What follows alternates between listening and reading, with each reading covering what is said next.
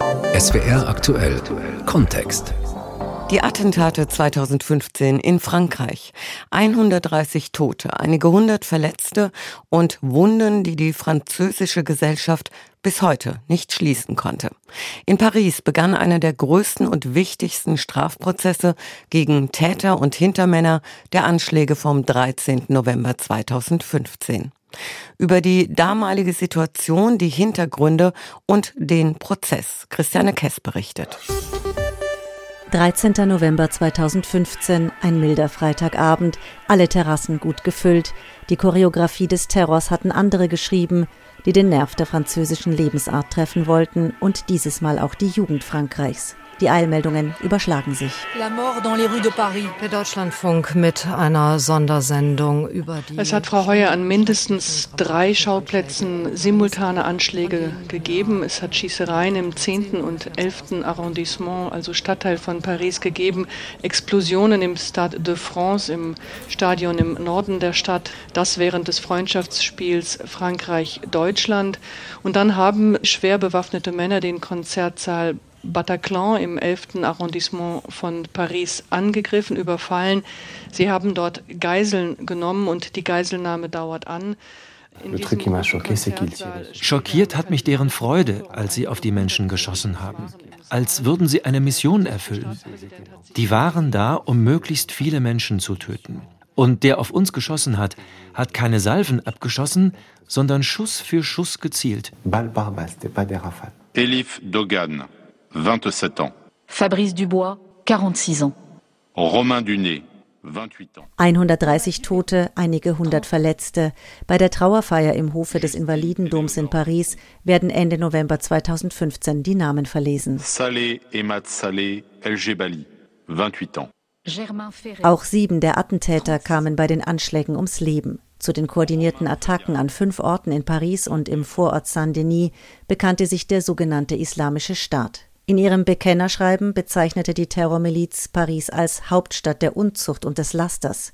Dass ausgerechnet die französische Hauptstadt zum Ziel der Attentäter wurde, hat für den Politikwissenschaftler und Dschihadismusexperten Hugo Micheron mehrere Gründe. Unter den europäischen Dschihadisten in Syrien waren viele Franzosen, mehrheitlich sogar, an die 2000. Parce que politiquement et symboliquement Politisch und symbolisch mussten sie Frankreich angreifen. Frankreich ist eine sichtbare europäische Macht, die einen Sitz im Sicherheitsrat der Vereinten Nationen hat. Es waren neun Monate nach den Attentaten vom 7. und 9. Januar auf die Redaktion von Charlie Hebdo und einen Supermarkt in Paris. Diese Attentate hatten international Aufmerksamkeit erregt. Und wir wissen, dass die dschihadistischen Organisationen süchtig sind nach medialer Sichtbarkeit Micheron hat recherchiert, dass sich der Dschihadismus in Europa seit den 1980er Jahren durch kleine Zellen etabliert hat, die vor allem in Frankreich schnell gewachsen sind. Aber auch im Brüsseler Viertel Molenbeek, wo laut Micheron seit 25 Jahren alle Fäden der Szene zusammenlaufen. En Europe, on a pensé que le djihadisme était une, une dynamique totalement extérieure man hat in Europa gedacht, dass der Dschihadismus sich außerhalb Europas abspielt. Es ging ja um irakische oder afghanische und dann um syrische Gruppen. Man hat nicht gesehen, dass es erst Hunderte und dann Tausende Leute gab, die zum Beispiel als salafistische Gruppen aktiv wurden. Das war ganz klar ein analytischer Fehler. Und leider mussten erst die Attentate vom November passieren, um aufzuwachen. Die Anschläge am 13.11.2015 in Paris, so ergaben die Ermittlungen, wurden außerhalb Frankreichs geplant. Die vor allem belgischen und französischen Staatsbürger waren aus Syrien als Flüchtlinge getarnt nach Europa zurückgekommen. Im Land selbst konzentrierten sie sich laut Polizei in kleinen Gruppen auf jeweils ein Anschlagsziel. Die Journalistin Charlotte Piret eilte an dem Abend in ihre Redaktion des Radiosenders France Inter. Bis zum frühen Morgen verfolgte sie die Geschehnisse. Seitdem berichtet sie über die Folgen der Attentate und über Terrorprozesse. Fünf Jahre brauchte die Justiz, um die Hintergründe der Attentate vom November 2015 zu recherchieren. Ein enormes Ermittlungsverfahren, sagt Piré. Es gibt unheimlich viele Verästelungen und Beteiligte in vielen unterschiedlichen Ländern. Frankreich musste mit Belgien zusammenarbeiten, mit Deutschland, Österreich, Ungarn, Italien. Eine Menge Länder, durch die die Terroristen kamen oder in denen es Vorbereitungen für die Attentate gab. Schlussendlich besteht das Ermittlungsdossier aus 45.000 Dokumenten.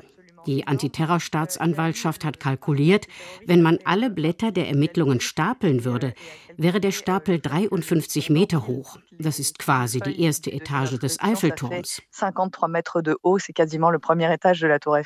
Christophe Foultier, 39 ans. Julien Galisson, 32 ans. Frankreichs regierende Sozialisten hatten nach den Anschlägen auf die Redaktionsräume von Charlie Hebdo im Januar 2015 noch auf Beruhigung gesetzt. Mit den Novemberattentaten wehte ein anderer Wind. Gesetzliche Grundlage für die Maßnahmen im Inland war der Ausnahmezustand, ein Gesetzesrahmen, den die französische Regierung 1955 mit Beginn des Algerienkrieges schuf. Nach den Attentaten vom November 2015 wurde der Ausnahmezustand mehrmals verlängert. Benjamin Morel, Rechtsdozent an der Pariser Universität Sorbonne, fasst Einschränkungen der Bewegungsfreiheit oder die Möglichkeit zu Hausdurchsuchungen ohne richterlichen Beschluss so zusammen. Grosso modo, in groben Zügen heißt das eine größere Einschränkung der Freiheiten als normal. Das Ganze soll einer Bedrohung vorbeugen, die man als einzigartig beurteilt. Es muss im Verhältnis zum Gesetz vom 3. April 1955 stehen. Dessen Ziel ist es, den Behörden und der Regierung die Instrumente an die Hand zu geben, gegen diese Bedrohung zu kämpfen. Des instruments qui euh, lui permettent de lutter contre une menace. Benjamin Morel ist sich sicher, dass die Maßnahmen eine Reihe von weiteren Attentaten verhindert haben. Als der Schock der Anschläge noch nachwirkte, standen die verschärften Maßnahmen außer Frage, erklärt Morel. Das Problem beim Terrorismus ist allerdings, er kommt in Wellen, aber die Gefahr bleibt. Die Frage ist also, wann ist die Bedrohung groß genug, um den Ausnahmezustand auszulösen, und wann ist sie so vage, dass der Ausnahmezustand nicht mehr angebracht ist und das öffentliche Recht ausreicht, um diese Bedrohung abzuwehren? Als die Regierung dann beschlossen hat, aus dem Ausnahmezustand auszusteigen, hat sie vor allem mit einem Gesetz vom November 2017 Instrumente des Ausnahmezustands ins öffentliche Recht übertragen. Man ist also aus dem Ausnahmezustand ausgestiegen und ist gleichzeitig ein bisschen drin geblieben. Was durchaus zu Debatten und Kritik in Frankreich führte. Stärker aber noch wird bis heute über den Islamismus im Land diskutiert. Dabei sind sich die Experten nicht einig über die Ursachen der Radikalisierung der Täter oder darüber, wie man mit dem Problem umgehen soll. Der Politikwissenschaftler François Burga kritisiert. Nur mit Sicherheitsmaßnahmen zu reagieren reicht nicht. Ich habe immer gesagt, wenn es einen Bombenleger gibt, muss man ihn stoppen. Aber man muss vor allem die Maschine zerlegen, die die Bombenbauer herstellt. Es ist viel schwieriger geworden, ein Attentat in Frankreich durchzuführen, aber es gibt immer mehr Leute, die es machen wollen. Oder zumindest sind es nicht weniger geworden. Burgat findet, der französische Staat trage eine Verantwortung an der Entwicklung. Die hänge vor allem mit seinen Beziehungen zu muslimischen Ländern und dem Islam zusammen.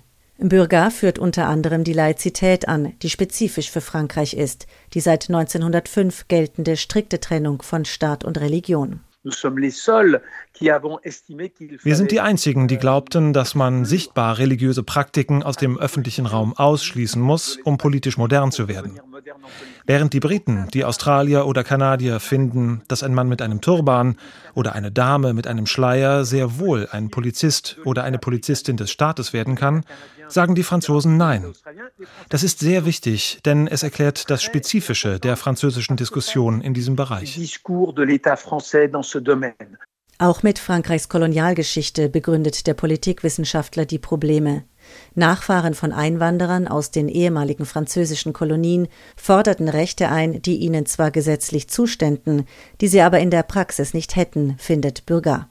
Und schließlich nennt er noch Frankreichs Außenpolitik. La France, euh Frankreich hat sich systematisch in militärische Unternehmungen eingebracht, um seine Hegemonie in muslimischen Ländern aufrechtzuerhalten. Das geht von Mali bis zum Nahen Osten. Der Islamismusexperte Hugo Micheron kritisiert dagegen. Es gibt eine Debatte, in der es heißt, das Problem hat nichts mit dem Islam zu tun. Es beruht auf sozialer, wirtschaftlicher und kultureller Ausgrenzung. Auf der anderen Seite wird argumentiert, natürlich hat das direkt mit dem Islam zu tun. Die Dschihadisten sagen selbst, wir sind die besseren Muslime. Ich glaube, all das greift zu kurz. Je crois qu'il faut aller plus loin que ça. Micheron plädiert dafür, die Viertel, in denen sich Menschen radikalisieren, genauer unter die Lupe zu nehmen, nicht nur in Frankreich. In keinem Fall beschränkt es sich auf die am meisten benachteiligten Viertel eines Landes. In Frankreich sind es nicht die Vorstädte, von denen aus Leute nach Syrien gehen.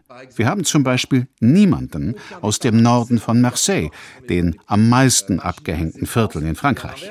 Im Gegensatz dazu haben wir 25 Fälle aus einer kleinen Stadt mit Arbeitern des Mittelstandes. Immer aber gäbe es in diesen Vierteln eine islamische Bewegung, die mögliche Dschihadisten anzieht. Dschihadisten sind Aktivisten. Sie machen Wahlkampf. Einer von ihnen, den ich im Gefängnis getroffen habe, hat mir gesagt, wir machen nicht nur alle fünf Jahre Wahlkampf, so wie ihr für die Präsidentschaft. Wir sind immer im Wahlkampf. Ein anderer, der Dschihadisten rekrutiert hat, hat mir gesagt, ich mache das Gleiche, was ein Sozialarbeiter in den Vierteln macht, nur mit umgekehrtem Ziel. Nicht die Person integrieren, sondern sie rausnehmen und sie in mein Wertesystem bringen. Die Diskussionen über den Umgang mit möglichen Tätern spiegeln sich in Frankreich auch politisch wider. Das Thema Sicherheit ist in aller Munde und konstanter Bezugspunkt der Extremrechten wie dem Rassemblement National. Die Journalistin Charlotte Piré glaubt, die Terroranschläge vom 13. November 2015 seien die Attentate, die die tiefsten Spuren hinterlassen haben. Euh, Man sagt, dass sieben Millionen Franzosen jemanden kennen, der direkt oder indirekt von den Anschlägen betroffen ist. Das heißt, sie sind entweder selber Opfer oder sie kennen jemanden, der eines ist. Diese Attentate haben also enorme Konsequenzen auf die französische Gesellschaft gehabt conséquences énormes dans la société française. Cédric Ginestou, 27 ans. Mathieu Giroud, 38 ans. Die Opfer der Angreifer, Überlebende und Angehörige der Attentate sind mittlerweile fester Bestandteil der französischen Gesellschaft geworden. Olivier Laplot ist eines von ihnen. Der Vizepräsident der Opfervereinigung Life for Paris hat zusammen mit seiner Frau den Angriff auf die Konzerthalle Bataclan überlebt. Zweieinhalb Stunden hatten sich die beiden zusammen mit Dutzenden anderen in einer Loge verbarrikadiert, bevor die Polizei sie befreite. Euh, ich erinnere mich sehr genau, wie der Polizist zu uns sagt, geht raus, die Hände über dem Kopf, um euch als Opfer zu identifizieren. Und vor allem hat er uns gesagt, schaut nach oben. Es wurde uns bewusst, dass wir mitten durch die Leichen gingen. Natürlich schauen sie in so einer Situation doch um sich, weil sie sonst nicht wissen, wo sie gehen. Es wurde mir schnell klar, dass ich durch Blutpfützen laufe, dass ich gegen eine Leiche stoße. Auch wenn das nur einige Sekunden gedauert hat, weil man uns antrieb, rauszugehen, habe ich noch heute schreckliche Bilder davon im Kopf. Es ist das Bild dieses Abends, das mir bis heute präsent ist und das mich manchmal nachts verfolgt.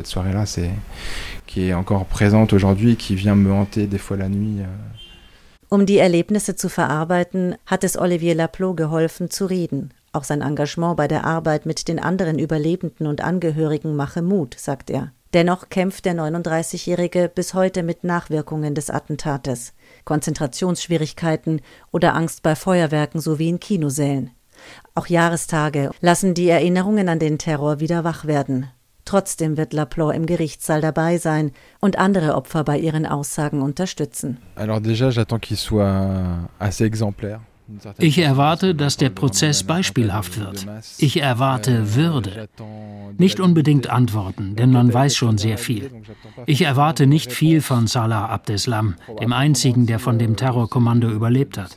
Ich war in Brüssel bei einem Prozess, bei dem Abdeslam wegen einer Schießerei mit der Polizei vor Gericht stand. Er hat nichts gesagt, außer dass er die Justiz nicht anerkennt, nur die von Allah. Ich erwarte keine Entschuldigungen. Sie hätten auch keine Bedeutung für mich.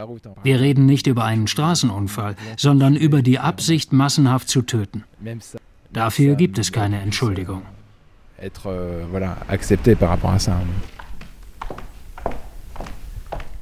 Beatrice Mouton läuft durch einen riesigen Saal, der in die historischen Gemäuer des Pariser Justizpalastes eingebaut wurde. Die Architektin hat den Raum extra für den Prozess zu den Attentaten vom November 2015 entworfen. Lange Bankreihen füllen den hinteren Teil, große Bildschirme hängen darüber, quer dazu stehen vorne Pulte mit Mikrofonen, links ein großer Glaskasten. Alles wurde bewusst aus hellem Holz gemacht, sagt Architektin Mouton. Euh, Wir wollten hier eine zeitgerechte Atmosphäre schaffen mit Material, das unserer alltäglichen Umgebung entspricht. Vor allem, weil hier viele junge Leute sein werden. Leider sind unter den Opfern viele junge Menschen. Es war uns wichtig, ein Bild der Justiz zu zeigen, die nahe an den Bürgern ist und freundlich. 500 Plätze sind für die Opfer vorgesehen, erklärt Mouton. Rund 1800 von ihnen nehmen an dem Prozess als Nebenkläger teil. Nicht alle werden also im Saal Platz haben. Über Bildschirme wird der Prozess deshalb in weitere Räume übertragen. Für Nebenkläger, die nicht selbst kommen können, wurde ein Webradio für die Übertragung eingerichtet. Von einem Mammutprozess spricht auch die Journalistin Charlotte Piret. Ein Wermutstropfen ist, dass von den 20 Angeklagten sechs bei dem Prozess nicht dabei sind. Fünf von ihnen sind wahrscheinlich in Syrien gestorben. Von einem weiteren weiß man, dass er lebt. Er ist in der Türkei inhaftiert. Die Türkei wollte ihn der französischen Justiz nicht übergeben, um ihn in Frankreich zu verurteilen.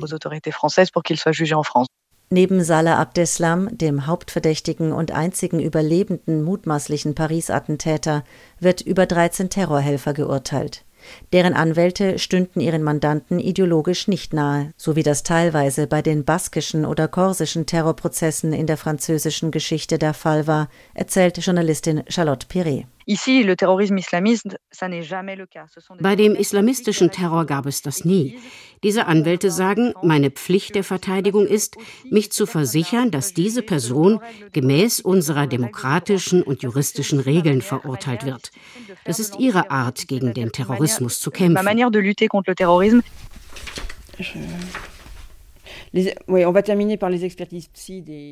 In einem Büro in der Pariser Innenstadt blättert die Anwältin Aurélie Coviot durch den Ablauf des Prozesses. Zeugnisse, Befragungen, Plädoyers. An die neun Monate soll der Prozess dauern und er wird damit wohl die Präsidentschaftswahl im kommenden Jahr überschatten. Coviot vertritt rund 60 Nebenkläger. On ne peut pas imaginer qu'un procès euh, ait lieu sans victime. Ein Prozess kann nicht ohne Opfer stattfinden, auch wenn hier natürlich die Angeklagten verurteilt werden und es in einem anderen Prozess um die Entschädigung der Opfer gehen wird. Wir brauchen den Blickwinkel der Opfer auf die Abläufe. Es gibt viele direkte Zeugen, die wichtige Dinge gesehen haben. Die meisten von ihnen werden sich nicht äußern. Etwa 10 Prozent wollen das Wort ergreifen. Es ist schwer für sie, etwas zu sagen. Eine heftige emotionale Last. Olivier Auducœur, 44 ans. Frédéric Enino, 45 ans. Mohamed Amin Ibnol Mobarak, 29 ans.